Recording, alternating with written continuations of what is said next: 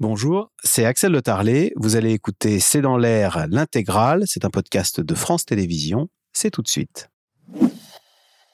Bonsoir à toutes et à tous. L'heure de la riposte a sonné avec des bombardements massifs à Gaza faisant plus de 500 morts.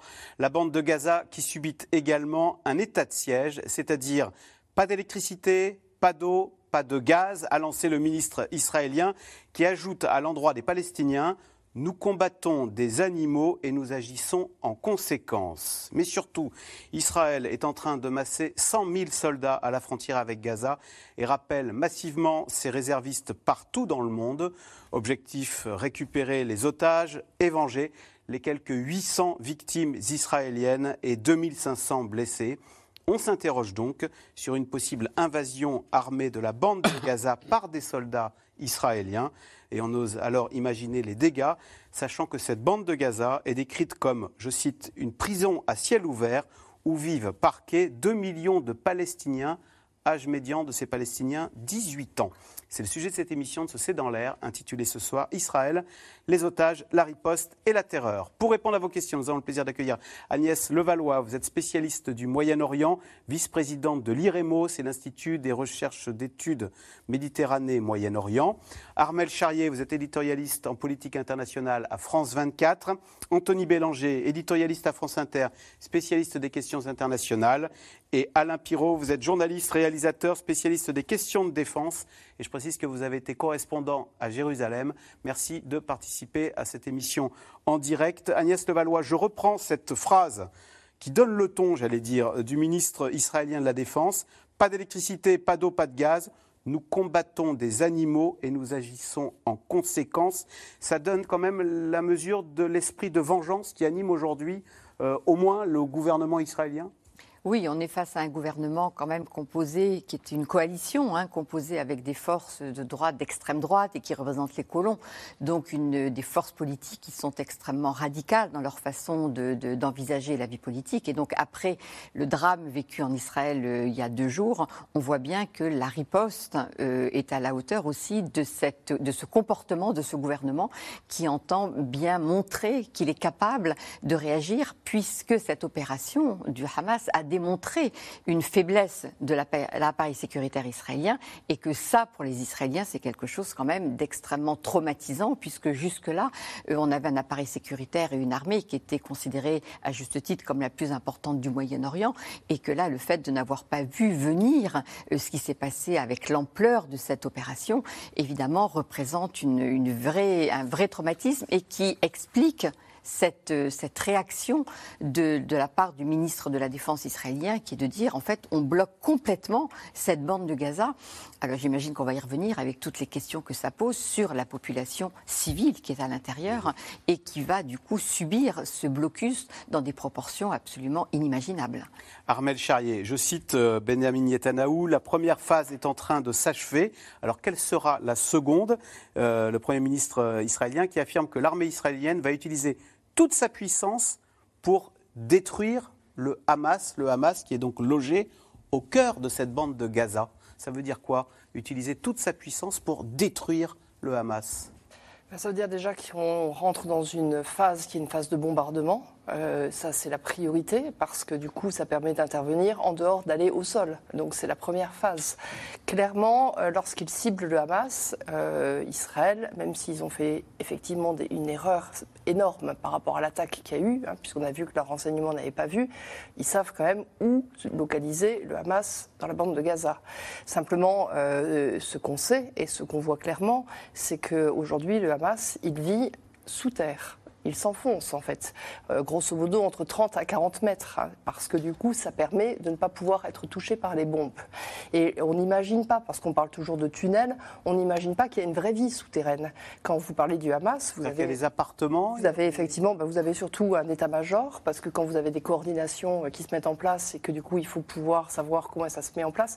Alors vous faites facilement un petit rapprochement si vous regardez Raqqa ou Mossoul par exemple, euh, où vous aviez bien le Daesh, l'organisation de l'État islamique qui, pareil, s'était enterré. Vous avez même, on le sait, des hôpitaux qui permettent, quand il y a des blessés, de pouvoir faire des interventions. Donc vous avez toute une vie, en fait, qui est là sous le sol et qui permet, en fait, d'avoir des, tirs qui vont être très ciblés vis-à-vis du Hamas. Le problème, c'est que comme on est très loin, et du coup, ça résiste aux bombes, et c'est là où, du coup, la population civile est prise en otage, parce que du coup, derrière, vous avez une volonté d'intervenir et d'intervenir avec des soldats. Vous avez 100 000 réservistes qui sont aujourd'hui euh, en bas, qui sont là, qui attendent, et donc ils peuvent rentrer avec l'armée. Et là, vous rentrerez dans un autre type d'exaction. On est simplement sur euh, un temps qui est très court parce que Israël a grosso modo une dizaine de jours pour pouvoir réagir. Elle a 10 jours pour aller récupérer ses otages, aller voir comment est-ce qu'elle arrive à négocier avec des prisonniers ou non, voir quelle est la stratégie qui va être mise en place. On en parlera certainement plus tard, mais je veux dire, c'est très aujourd'hui dans le de l'action militaire immédiate israélienne. Parce que, Anthony Bélanger, la difficulté, euh, c'est qu'il y a des otages. Il y a 160 otages à l'intérieur de cette bande de Gaza. Donc, bombarder Gaza comme le font les Israéliens en ce moment, c'est risquer de tuer c'est 160 euh, otages. Oui. Le, Hamas a déjà précisé que quatre d'entre eux avaient été tués justement suite aux bombardements qui, ont, qui sont intervenus entre, enfin, entre samedi et aujourd'hui, euh, enfin, euh, en, sur la bande de Gaza. Donc on voit bien qu'il y a une mise en scène aussi, y compris de la mort des, otages, parce qu'Israël a choisi de bombarder Gaza, qu'elle le fait à chaque fois. Hein. Je, je, voulais souligner quand même le piège dans lequel c'est en train de s'enfermer Israël. Quand le 11 septembre 2001, les Américains se sont sentis à la fois humiliés ont cherché à se venger, ils sont avec toute leur puissance sautés sur l'Afghanistan et imaginaient la guerre en Irak. 20 ans plus tard, ça a été une catastrophe. Ils sont partis euh, en août 2021 euh, d'Afghanistan. Euh, on, se souvient des images euh, en catimini, rejetés, comment dire, humiliés aussi une dernière fois par les talibans cette image n'a pas seulement frappé en Occident, elle a frappé tout le monde. Depuis euh, euh, l'Afrique, sahélienne, où au fond les régimes, euh, comment dire, les putschistes cherchaient à faire à la France ce que les, talibans ont fait aux Américains. Et il y a peut-être dans, ce qui est en train de se passer quelque chose de cet ordre. C'est-à-dire que le Hamas cherche à produire une sorte de 11 septembre 2001 pour forcer Israël à être très dur dans sa réplique et dans son, dans, sa, dans son désir de vengeance, et au fond éloigner le plus possible les gouvernements arabes, l'opinion publique arabe de, ce, de, la, de, de, ces accords de paix qui étaient en train de se dessiner à peu près partout au Moyen-Orient en tout cas entre les dictatures et, Israël. La stratégie du pire. C'est la stratégie du pire, mais euh, et c'est une stratégie qui a été non pas efficace. Et pour vous, la stratégie du pire, c'est enfin ce que cherche. Est-ce que le Hamas cherche à faire en sorte de faire venir l'armée israélienne dans Gaza. Ce serait un carnage, on va en parler. L'avenir nous le dira, mais enfin l'expérience montre que chaque fois qu'on a tenté une guerre contre le terrorisme, puisque ce sont les mots qui sont employés par, le, par Benjamin Netanyahu et son gouvernement, mais aussi ce sont le mot des Américains, et puis aussi le mot des Français, au Sahel, euh, en Afghanistan, en Irak, et peut-être maintenant au Hamas, ça s'est très mal passé. Euh, ça s'est euh, très mal passé, pardon. Alain Pirot, les Gazaouis, on parle de Gaza, 2 millions d'habitants, hein, 2 euh, millions de Palestiniens, essentiellement, âge médian 18 euh, ans. Mhm. Euh, est-ce qu'ils ils savent, et ils s'attendent au pire, ils savent qu'ils vont, ils vont devoir subir la colère d'un Benjamin Netanyahou et d'un gouvernement israélien qui a dit Nous combattons des animaux? Alors sincèrement, je pense que tout le monde sait dans la région de part et d'autre de la frontière, tout le monde s'attend au pire, que ce soit du côté israélien ou du, du côté gazaoui. Tous les contacts qu'on peut collecter au fil des années et qui m'appellent ces dernières heures me font part sensiblement des mêmes mots. C'est-à-dire que la catastrophe est annoncée avec des mots qu'on n'entendait pas depuis quelque temps. C'est-à-dire j'ai entendu des responsables israéliens parler de il faut restaurer l'idée de dissuasion. On ne parle pas de dissuasion nucléaire, mais dans l'idée de dissuader à nouveau le Hamas de faire ce qu'il a fait. Euh, c'est ce qui se passe après chaque opération, la phase de bombardement, mais il y a toujours cette tentation qu'on a pu voir à certaines opérations de rentrer dans Gaza. Hmm. Là, sincèrement, je ne vois pas, dans l'atmosphère qui est celle aujourd'hui d'Israël, en ce moment, à la télé israélienne, apparaissent les noms des victimes et les, photos des victimes dans les différents kibbutz le long de la frontière, parce qu'on constate au fur et à mesure, de maison en maison, ce qui s'est passé. Hmm. Concrètement, ceux qui n'avaient pas une safe room, comme on dit dans ces maisons-là, c'est-à-dire une sorte de chambre blindée, bloquée de l'intérieur, concrètement, ceux qui n'avaient pas ça ont été tués. Mmh. Et c'est ça, les, retours. Euh, j'avais un contact à Niros, qui est un, kibbutz le long de la frontière, qui a subi ces attaques, qui me parlait, et, je sais qu'il a choisi le mot, euh, pas pour rien, il me parlait de pogrom. Mmh. Donc, dans, la tête des Israéliens sur place, c'est vraiment pour eux l'idée de destruction qu'ils ont vue euh, de leurs yeux de l'État d'Israël. Alors après, est-ce que dans ces moments-là, on peut avoir raison gardée c'est compliqué. Euh, c'est très compliqué. Ce qui est choquant quand même, c'est que de la part d'un gouvernement, oui, mais de la part d'un gouvernement d'utiliser le terme d'animaux, je trouve que ça c'est quand même quelque chose de très choquant. Que les personnes, que les victimes utilisent des termes, parce que les victimes ont subi un drame, on peut tout à fait l'entendre et le comprendre dans un contexte particulier. Que la part qu'un responsable euh, gouvernemental utilise des termes comme ça, comme si ça permet d'accréditer l'idée que dans la riposte israélienne, comme ce ne seront mm. pas des êtres humains, ça n'est pas grave. Et ça, je crois que là, il y a une montée en puissance dans les termes utilisés qui, à mon avis, quand même, est extrêmement dangereuse. Il ne faut jamais oublier que la coalition au pouvoir en Israël est une coalition de la droite du Likoud, mais aussi avec l'extrême droite. Et que ça, ça c'est à ce moment-là que les, choses deviennent extrêmement dangereuses, c'est-à-dire au moment de vérité, quand il s'agit de choisir des mots et de choisir des actions à commettre. Alors, trois jours après les attaques massives du Hamas, la riposte d'Israël a donc commencé. Plusieurs contre-offensives ont été lancées sur les positions euh, des mouvements islamistes, faisant au moins 500 morts dans la bande de Gaza. L'armée israélienne a aussi décrété ce matin un état de siège complet de l'enclave palestinienne. Sujet d'Aubry Perrault et Michel Bouilly.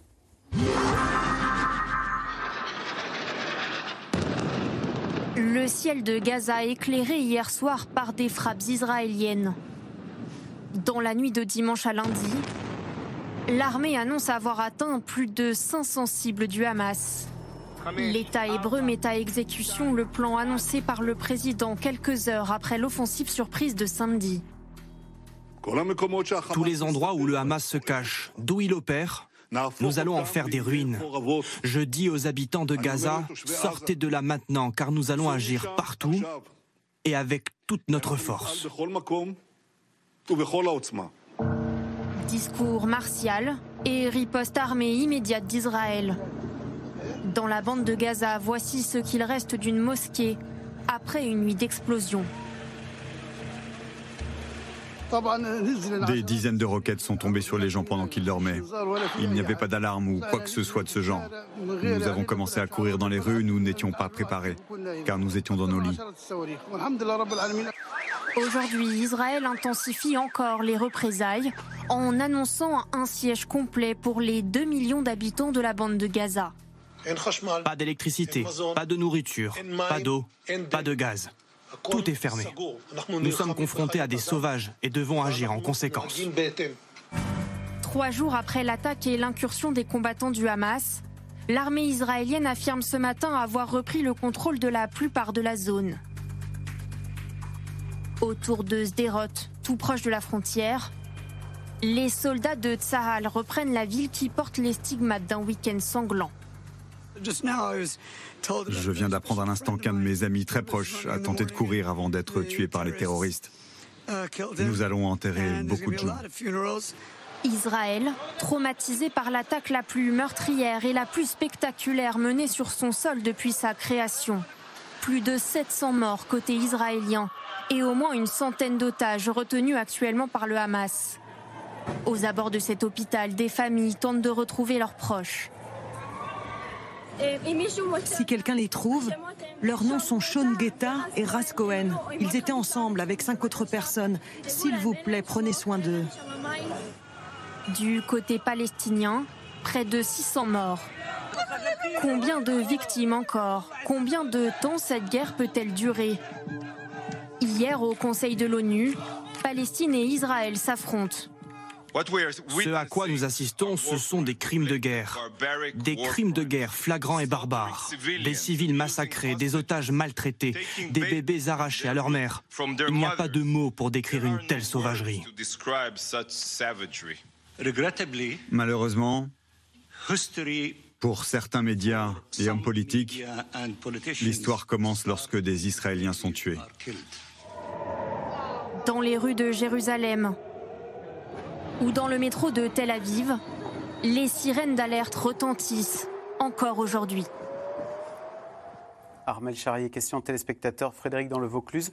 Quand elle riposte, l'armée israélienne fait-elle la différence entre les hommes du Hamas et le peuple palestinien de Gaza, puisqu'on nous parle de bombardements ciblés? Normalement, elle est censée faire attention. Et c'est pour ça justement qu'elle parle de bombardement et c'est pour ça qu'on parle de localisation du Hamas et c'est pour ça qu'on entend que dans la rhétorique, c'est le Hamas qui est bien mis en cause. Euh, parce que l'attaque est d'une telle sauvagerie, il y a 700 Israéliens qui sont tués, donc forcément il y a une image très choquante. Donc on répond là-dessus. Euh, après, Comment ça se passe dans les faits Ça, c'est autre chose. Parce qu'une fois que vous avez euh, ciblé effectivement les lieux où sont les Hamas, vous avez la plupart du temps effectivement un mixage avec la population. Parce que vous êtes dans un lieu où vous avez 2 euh, millions de personnes sur une bande qui fait 40 euh, km sur 10 km de long. Donc les gens s'entassent. Et du coup, la difficulté, elle est très grande hein, de pouvoir toucher des terroristes sans toucher autour, effectivement, les, les personnes. Donc c'est pour ça que le risque de la population civile est extrêmement important mais euh, c'est pour ça certainement qu'aujourd'hui, Israël, hein, elle va être dans une gradation de, ça, de ce qu'elle met en place. Parce que vis-à-vis, on l'a bien vu là dans le sujet quand on est aux Nations Unies, quand aujourd'hui Israël s'exprime, euh, la plupart du temps, Israël n'est pas aux yeux des, de l'opinion internationale en position de victime. Mmh. Et c'est vrai que souvent on dit bah, c'est le bourreau. Là, vu ce qui s'est passé avec le Hamas, pour une fois, elle se retrouve en position de victime. Donc si elle passe dans une confrontation qui va être extrêmement sanglante, extrêmement violente, son image, elle aussi, va, changer. Donc elle a aujourd'hui une négociation à faire avec la riposte qu'elle doit faire sur le Hamas, l'image qu'elle renvoie au niveau international et savoir comment elle va gérer, parce que ça, ça va être une négociation politique, les otages et les prisonniers. Savoir est-ce qu'à un moment donné, elle va dire euh, j'ai euh, 100 personnes à sauver, donc euh, je vais réduire mes bombardements, je vais réduire mon action que je peux mettre en place parce que j'ai ces personnes à à, échanger avec des prisonniers palestiniens, etc. Est-ce qu'elle va dire j'ai déjà 700 morts, donc euh, ce qu'on n'a jamais vu de la part d'Israël, mais euh, dans ces cas-là, est-ce qu'elle va dire dans ces cas-là, je fais une croix sur euh, mes otages qui sont retenus sur le Hamas et parce que je pars du principe qu'il faut que je sauve davantage la situation en Israël? C'est sur cette complexité que ça se jauge aujourd'hui. Alain Pirot, euh, question téléspectateur. Euh, comment les services de renseignement et agents infiltrés israéliens, mais aussi américains et français, etc., n'ont-ils rien, euh, n'ont-ils rien vu venir? Pour revenir sur les terribles événements de ce week-end. Alors, agent français, c'est facile de répondre, hein, il n'y en a pas. Donc, agent israélien, il faut voir qu'on est dans un contexte où tous les regards était tourné davantage vers la, Cisjordanie. Alors pourquoi? Pourquoi parce que les troubles, parce que les troubles ces derniers mois, voire même plus longtemps, sont en Cisjordanie. Toutes les incursions qu'il y a eu à Jenin, à Naplouse, là où les colons israéliens s'installent et donc euh, là il y a de la friction. Là où la spirale de violence a été la plus forte ces derniers mois, avec euh, une colère très forte des Palestiniens contre les actes de colons venant brûler des maisons, des quartiers entiers et des champs d'oliviers et inversement, des réactions israéliennes, des incursions qui ont mené à alors, des opérations dites antiterroristes qui ont mené à un certain nombre de morts, y compris des dommages collatéraux, parce que vous évoquiez Gaza, et Armel l'expliquait très bien, sur le système de tunnels qui existe. Au... Moi, j'ai souvenir à l'une des opérations en 2012 d'avoir vu des bus euh, circuler dans Gaza remplis de bonbonnes d'oxygène. On savait très bien à quoi servait l'oxygène. Elle servait à ceux qui étaient immergés dans les tunnels à tenir longtemps.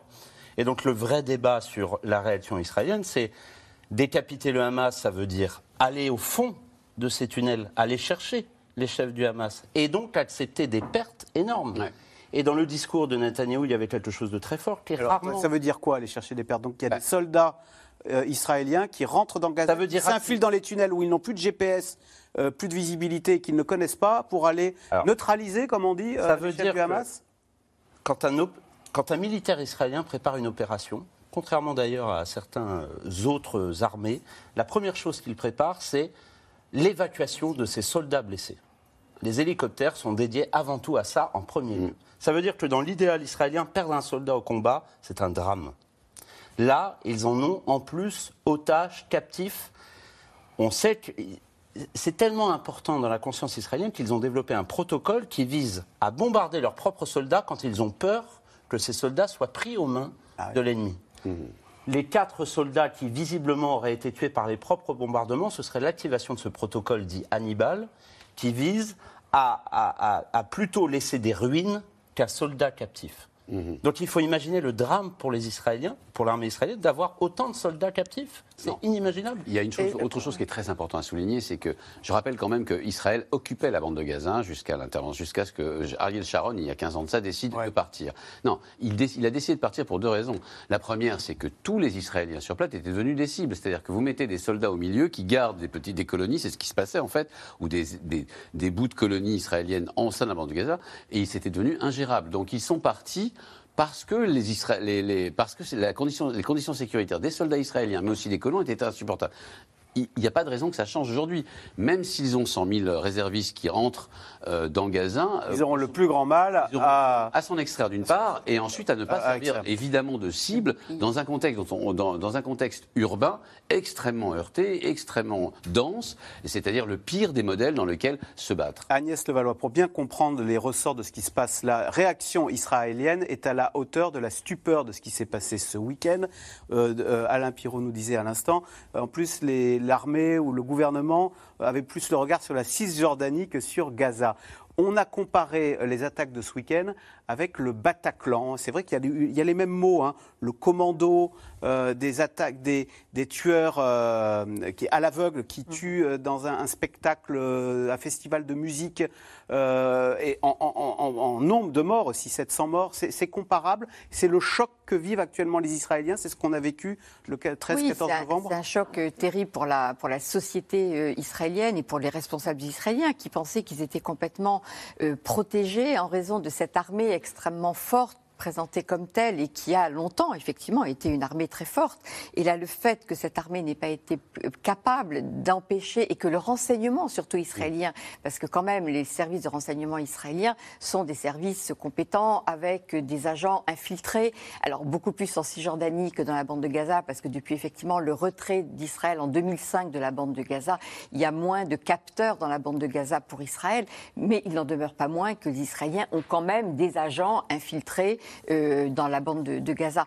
Donc le fait que ce renseignement n'ait pas permis d'anticiper, lorsque l'on sait qu'une opération de cette nature se prépare pendant des mois, quand on voit l'ampleur de l'opération, ça ne s'est pas fait en trois semaines. Tout d'un coup, le Hamas se dit je lance cette opération. Ça se prépare avec des moyens énormes et avec surtout la possibilité de garder l'opération secrète lorsque l'on sait qu'il y a eu des centaines et des centaines de combattants qui ont été préparés.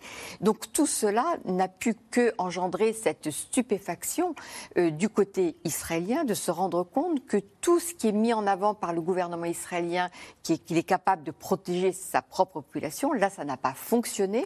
Et donc le traumatisme a été grand. Et je crois qu'on n'a pas assez insisté, et je rebondis sur ce que vous avez dit, sur le fait que les regards étaient effectivement beaucoup plus tournés sur la Cisjordanie depuis euh, des, mois et des mois, puisque le gouvernement actuellement aux affaires en Israël, et ça je pense qu'il est important de bien le, rappeler, avec cette composante des pro-colons, euh, ont mis beaucoup de moyens de l'armée auprès des colons en Cisjordanie pour les, protéger, leur permettre de continuer à mener des exactions contre les Palestiniens.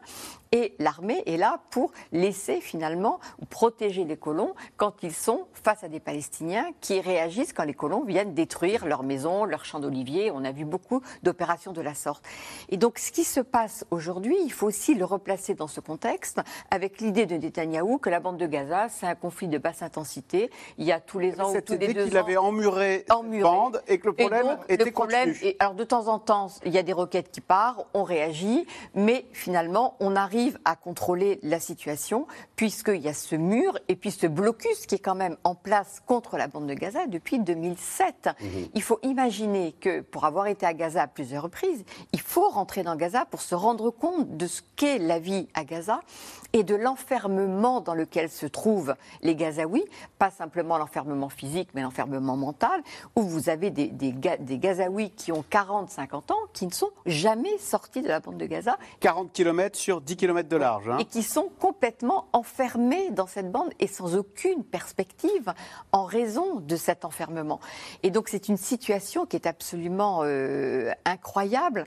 Alors ça n'est en rien pour justifier ce qui est en train de se passer, évidemment, mais il vaut mieux le préciser, mais pour, pour euh, réaliser à quel point cet enfermement peut conduire à des réactions. Et on voit bien dans cette opération qui a été menée par le Hamas, qui est une opération terrible, bien évidemment, mais pour beaucoup de ces combattants, c'était la première fois qu'ils sortaient de cette bande de Gaza lorsqu'ils ont mené cette opération. Et c'est quelque chose qu'on a du mal à mesurer. On a du mal à mesurer l'impact que ça représente. Alors, j'ajoutais que c'est pas la première fois qu'Israël est mis en échec, enfin en échec, en semi-échec.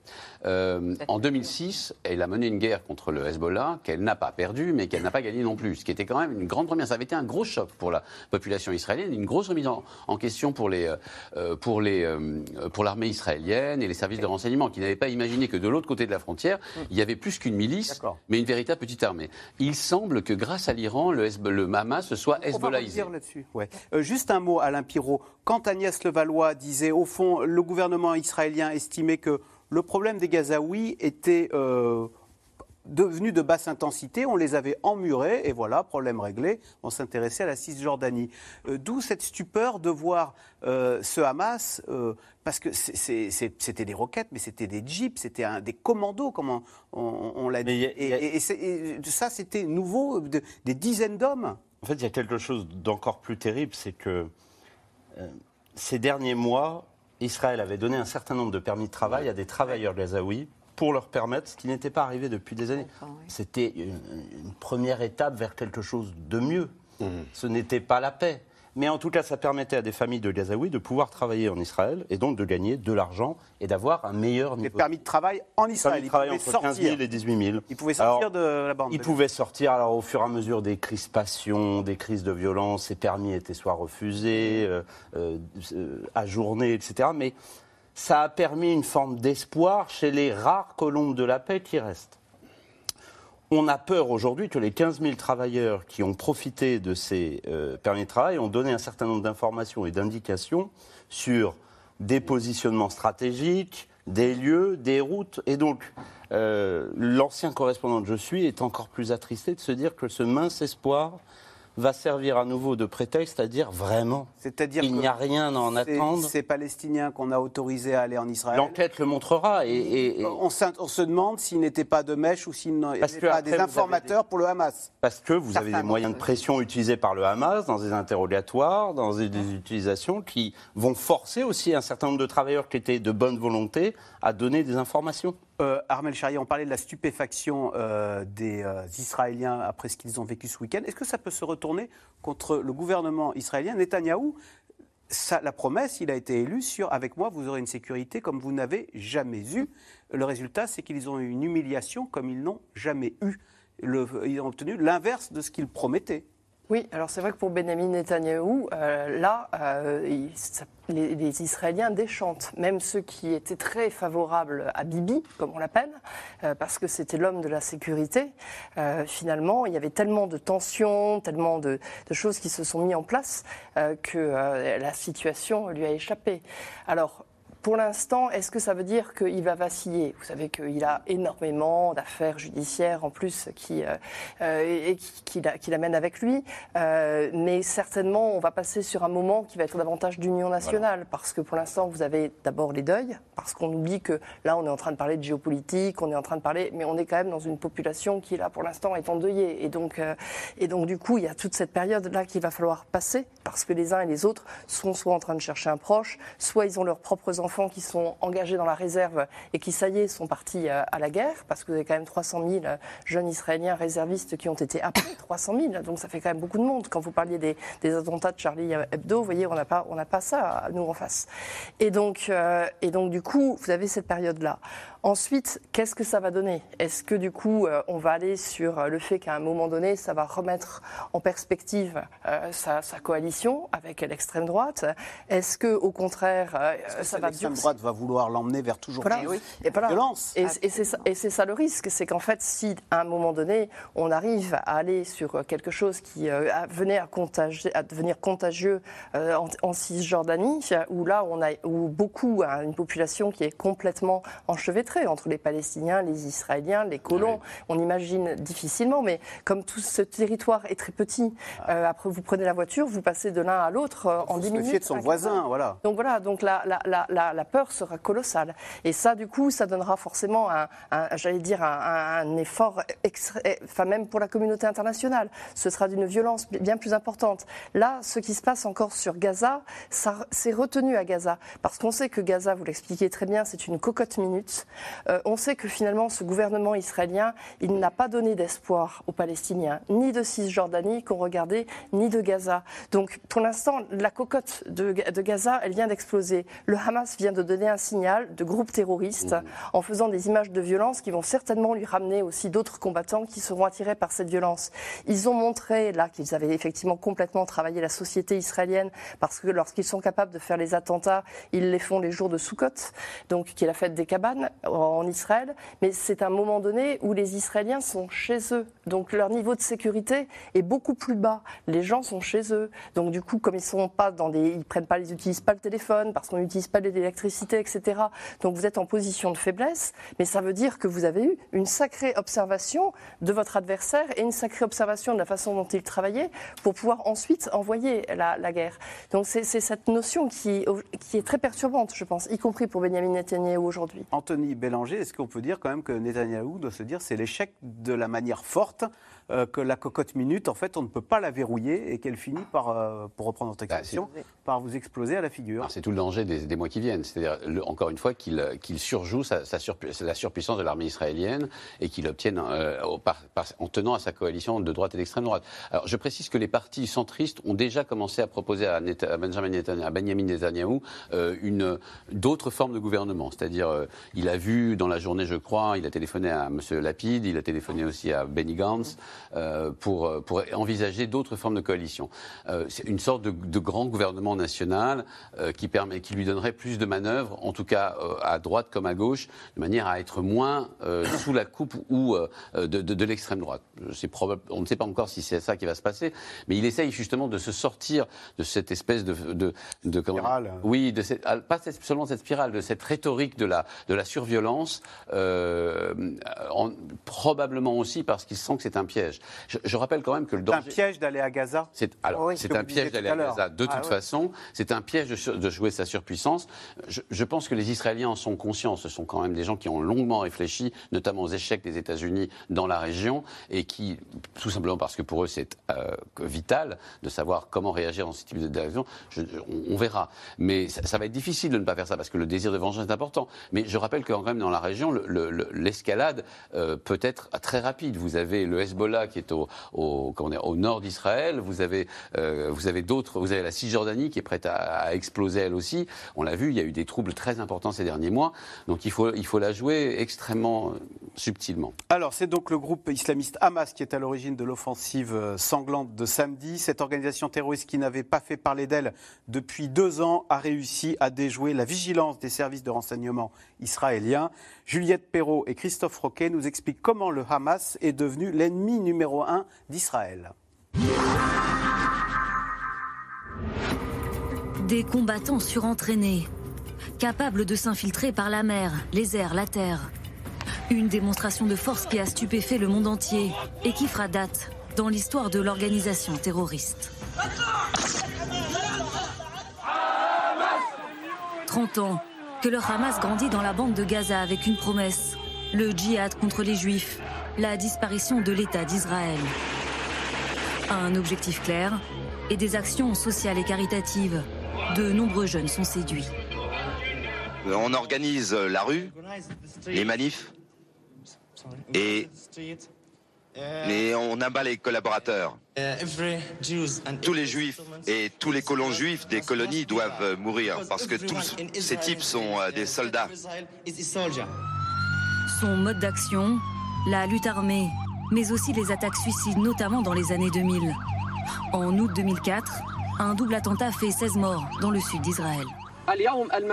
Cela montre à nos ennemis qu'aujourd'hui, nos commandos armés peuvent atteindre leurs objectifs n'importe où. Et surtout, qu'ils sont capables de leur infliger une leçon qu'ils n'oublieront jamais. Deux ans plus tard, nouvelle stratégie. Le Hamas décide d'investir la scène politique et se pose en principal rival du Fatah, plus modéré, à la tête de l'autorité palestinienne. Le 25 janvier 2006, l'organisation remporte une large victoire aux élections législatives.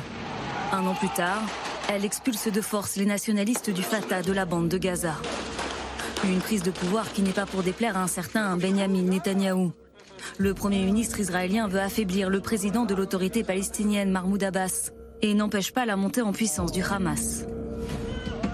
Mais l'organisation n'est pas que politique. Le Hamas dispose aussi d'une branche armée, constituée des brigades Isaldin al-Qassam. Ce sont elles qui ont conduit samedi dernier les attaques sur le sol israélien.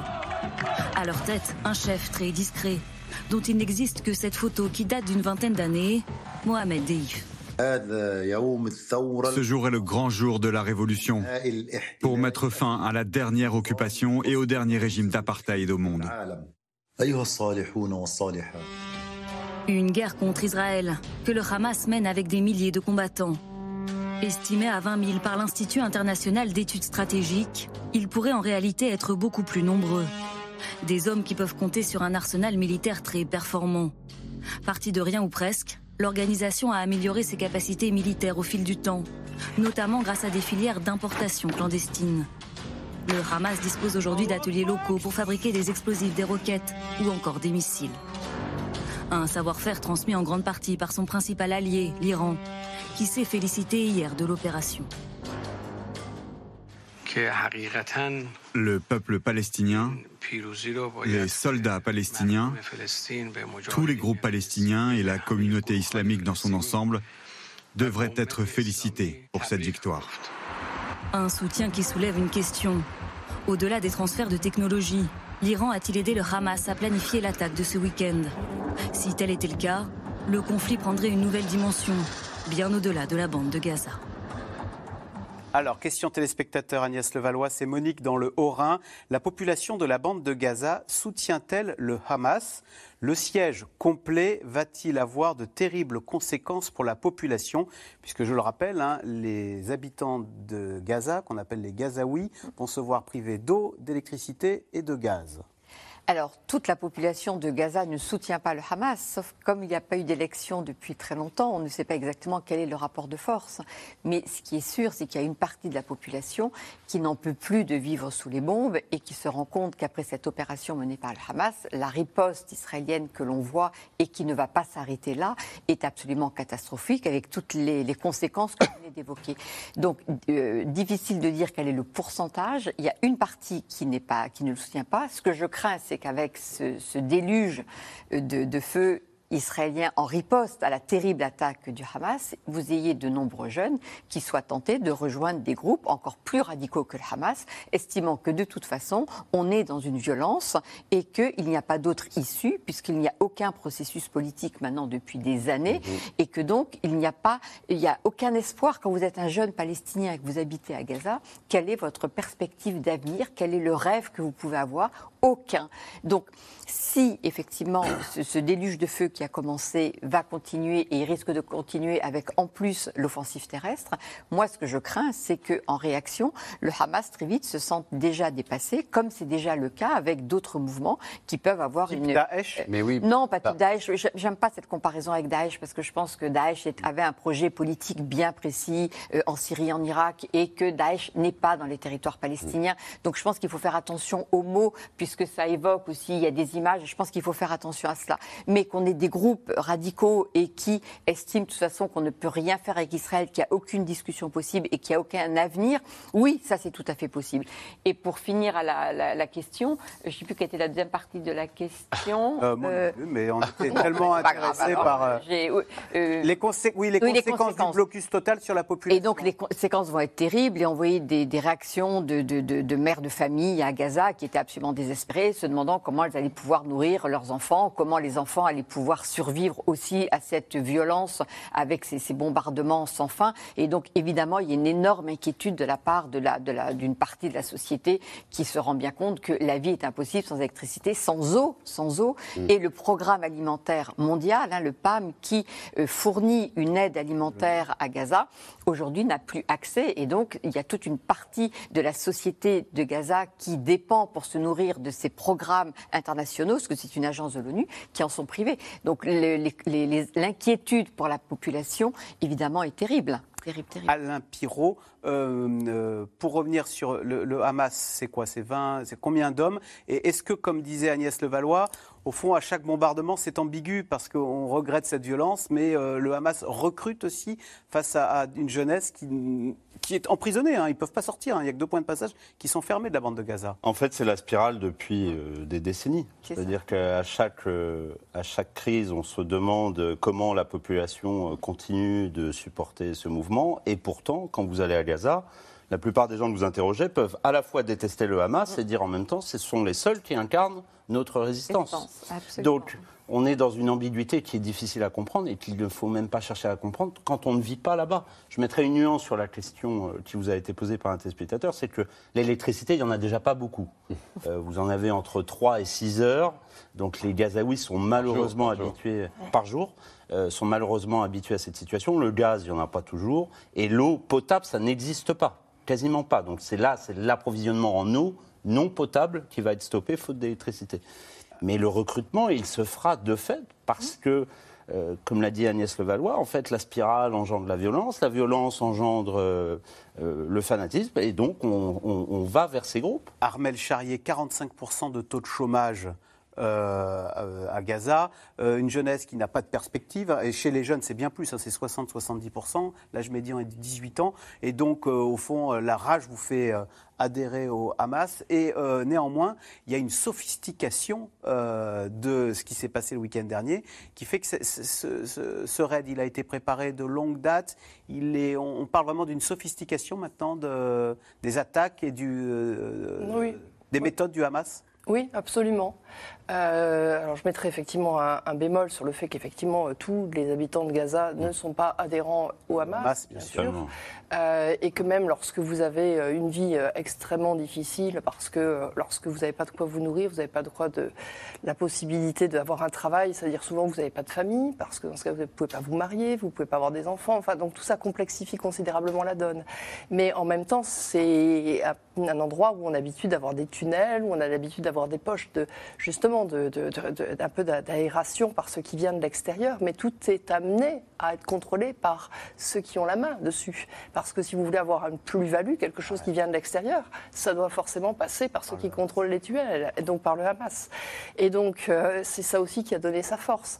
Mais ce qu'on voit dans l'attaque, là où ça a été stupéfiant, c'est que vous avez une attaque qui est complètement coordonnée, euh, parce que vous avez une, attaque qui est faite du côté de la terre, qui est faite du côté de la mer, qui est faite par les airs. Pour la première fois, on utilise des parapentes avec un moteur qui vont servir à, mitrailler, ce qui a totalement surpris les Israéliens, puisqu'ils avaient toujours euh, une capacité, j'allais dire, de défendre le ciel. Donc, ils ne pensaient pas qu'il puisse y avoir quelque chose d'aérien.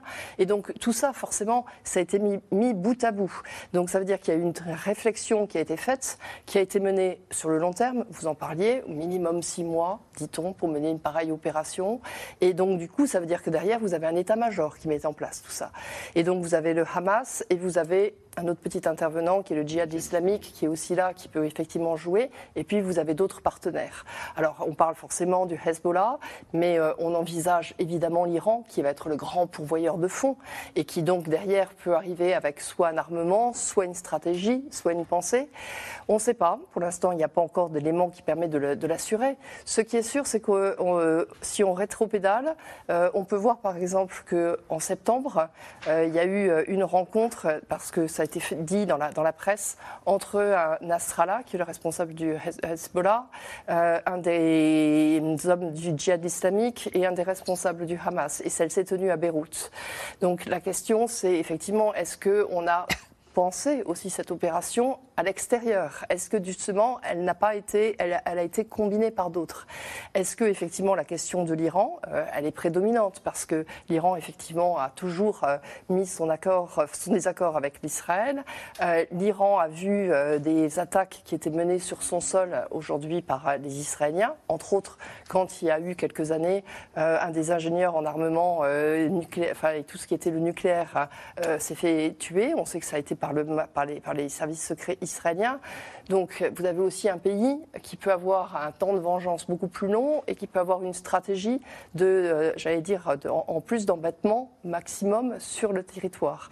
Euh, mais quoi qu'il en soit, euh, tout ça s'est fait dans la plus grande discrétion, tout ça s'est fait avec des nouvelles armes, tout ça s'est fait avec un certain recrutement, tout ça s'est fait avec hmm. une notion, et je rajoutais aussi de, médiatisation, parce que ça s'est fait avec une date symbolique. Anthony Bélanger, c'est le Wall Street Journal qui affirme que derrière ces attentats de ce week-end, il y a la main de l'Iran. Alors, est-ce que ça vous semble crédible euh, et, pourquoi l'Iran chercherait-il à ce point à déstabiliser, à embraser euh, cette, euh, la, situation? Il y a deux réponses à celle-là. La première, c'est que l'Iran déteste euh, ce qui est en train de se passer entre ce qui se passait ces dernières semaines et ces derniers mois entre l'Arabie Saoudite et, la, et Israël, qui est le début d'une conclusion d'un accord de paix. On sait très bien que euh, cet accord de paix ne pourra pas être conclu avant la mort du roi Salman, mais enfin pour l'instant, le roi Salman d'Arabie Saoudite sucre les fraises, ça ne, va, ne devrait pas tarder.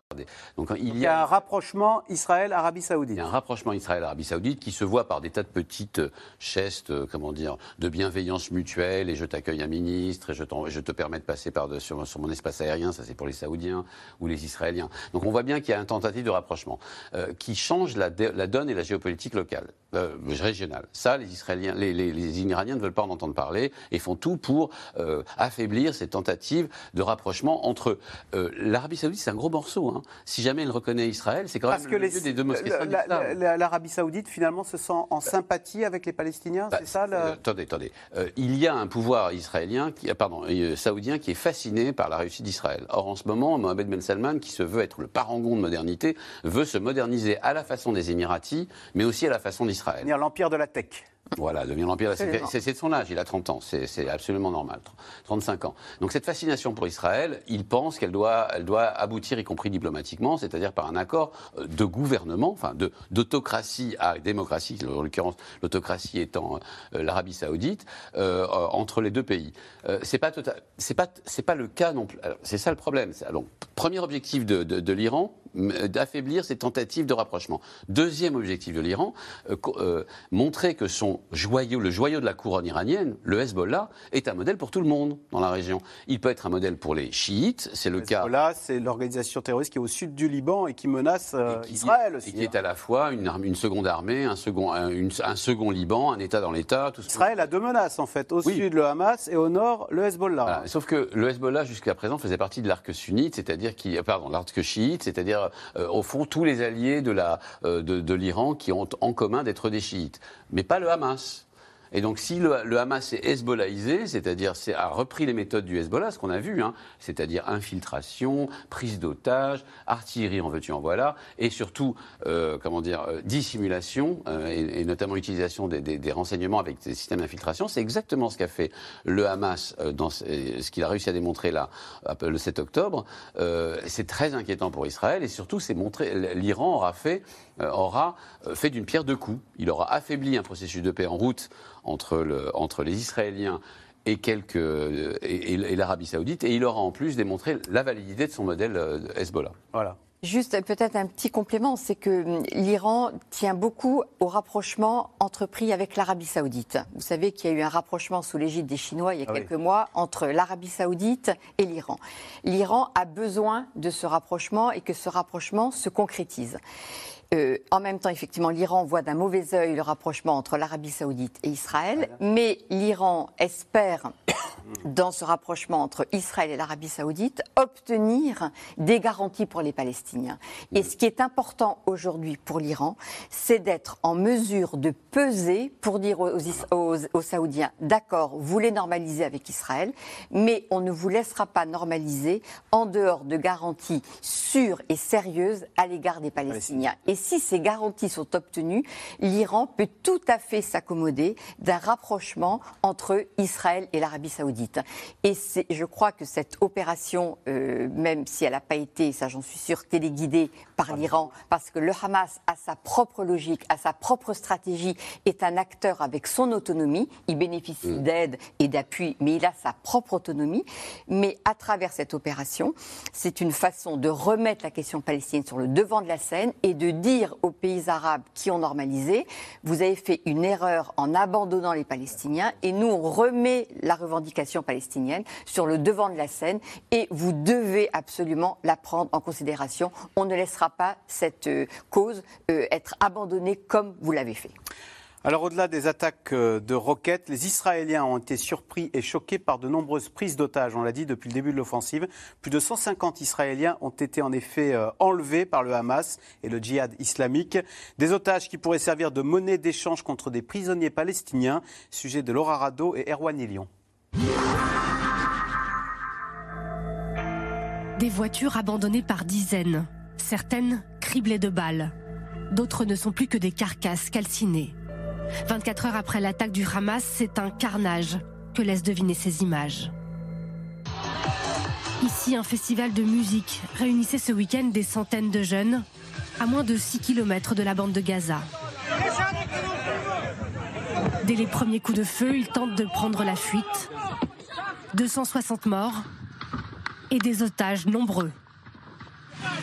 Comme cette jeune fille, terrifiée, séparée de son petit ami. Son nom est Noah Aragami. Elle a 25 ans. Son père désemparé témoigne à la télévision israélienne. Que puis-je dire? Depuis qu'elle est née, j'ai tout fait pour la protéger, pour l'aimer, pour la soutenir. Et aujourd'hui, je n'ai pas réussi. C'est mon unique enfant. Je n'ai pas pu la défendre. Où es-tu, Noah Ce sont des jours si difficiles. Les vidéos d'Israéliens enlevés par des commandos palestiniens inondent les réseaux sociaux. Certaines filmées en direct. Guerre des otages, mise en scène dans une guerre des images, où chaque prise est célébrée au cri d'Allah Akbar. Sur l'une de ces vidéos, Yoni Asher a reconnu sa femme et ses deux filles en visite chez leur grand-mère dans le sud du pays. Je veux m'adresser au Hamas. Ne leur faites pas de mal. Ne faites pas de mal aux enfants, aux femmes. Si vous voulez me prendre moi, je veux bien prendre leur place. L'insoutenable angoisse également pour les disparus dont les visages s'affichent dans tous les médias. Ses parents, sans nouvelles depuis 48 heures, réclament des réponses à leur gouvernement. Nous attendons que le gouvernement prenne contact avec nous, qu'un représentant nous parle, pour que l'on puisse se tourner vers quelqu'un pour avoir des informations, pour savoir qui est en charge de ce sujet, pour que quelqu'un nous parle. Les autorités israéliennes évoquent le chiffre d'au moins une centaine de prisonniers détenus par le Hamas un choc pour la population. Le mouvement islamiste, lui, se targue d'avoir engrangé des succès jusqu'à dimanche, 24 heures après le début de son incursion. Nous annonçons avec l'aide de Dieu que d'autres combattants ont réussi à enlever un nouveau groupe de prisonniers ennemis aujourd'hui et à les emmener dans la bande de Gaza. Des prisonniers à valeur de monnaie d'échange pour les Palestiniens, qui connaissent bien le prix qu'accorde l'État hébreu à la vie de ses citoyens. En 2011, après six ans de captivité, un seul soldat, Gilad Shalit, avait été négocié par le Hamas contre la libération de plus de 1000 combattants palestiniens. Samedi, Benjamin Netanyahou a lancé un avertissement. Je dis au Hamas, vous êtes responsable de leur bien-être. Israël s'en prendra à quiconque portera atteinte à ne serait-ce qu'un cheveu de leur tête. Signe de sa reprise en main de la situation hier, la police israélienne a publié à son tour ces images de militants islamistes neutralisés dans le sud du pays et d'une famille libérée. Des dizaines d'autres otages attendent toujours, probablement cachés dans les tunnels de Gaza. Et Armel Charrier, ce soir, le Quai d'Orsay nous indique qu'il y a dix Français qui ont, disparu. Euh, il y en a deux qui ont été tués. Évidemment, euh, chaque pays qui a une communauté juive a suivi avec beaucoup d'intensité et d'effarement euh, encore plus euh, les événements de ce week-end. Ah oui, et effectivement, les, familles concernées étaient toutes folles d'inquiétude parce que c'est arrivé avec une telle brutalité euh, que chacun a dû savoir euh, où étaient euh, ses enfants, s'ils avaient des enfants qui étaient sur place, ou alors s'il y avait des, tantes, des oncles, la nièce, donc savoir qui se situait où, qui était avec qui à ce moment-là. Et c'est vrai qu'en plus, comme c'était samedi, on était, dans une, on était en Shabbat.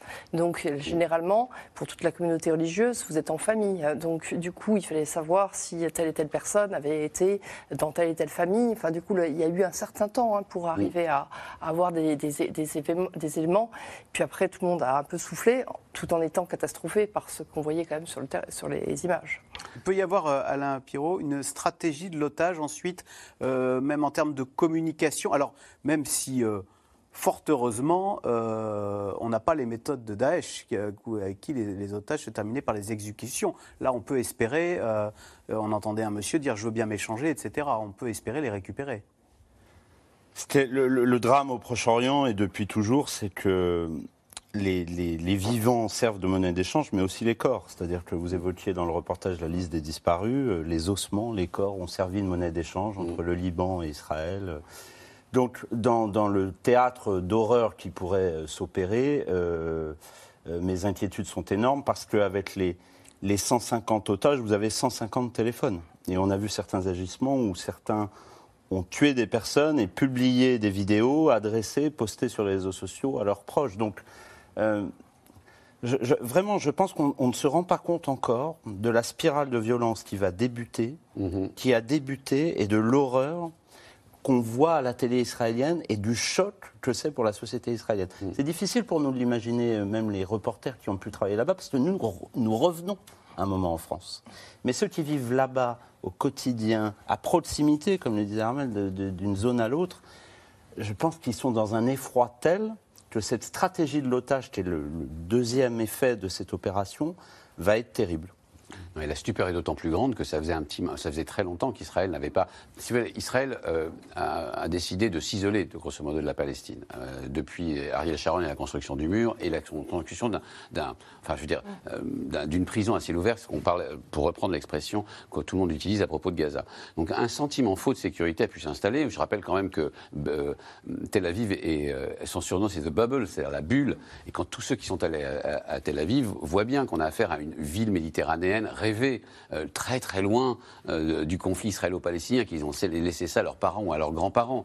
Euh, parce que, et ce sentiment vient d'être brutalement interrompu, cassé, brisé par l'énormité de ce qui s'est passé samedi. Donc tous ces traumatismes-là, ajoutés les uns aux autres, sont importants et, il faut vraiment qu'on le comprenne pour voir, effectivement, à la fois pour réfléchir à du côté israélien à l'éventualité d'une escalade dans la violence, et d'autre part pour réfléchir aux réactions qu'on doit avoir. Juste une petite, une petite remarque sur les, les, otages. Beaucoup d'entre eux sont des, des binationaux, et ce n'est pas pour rien.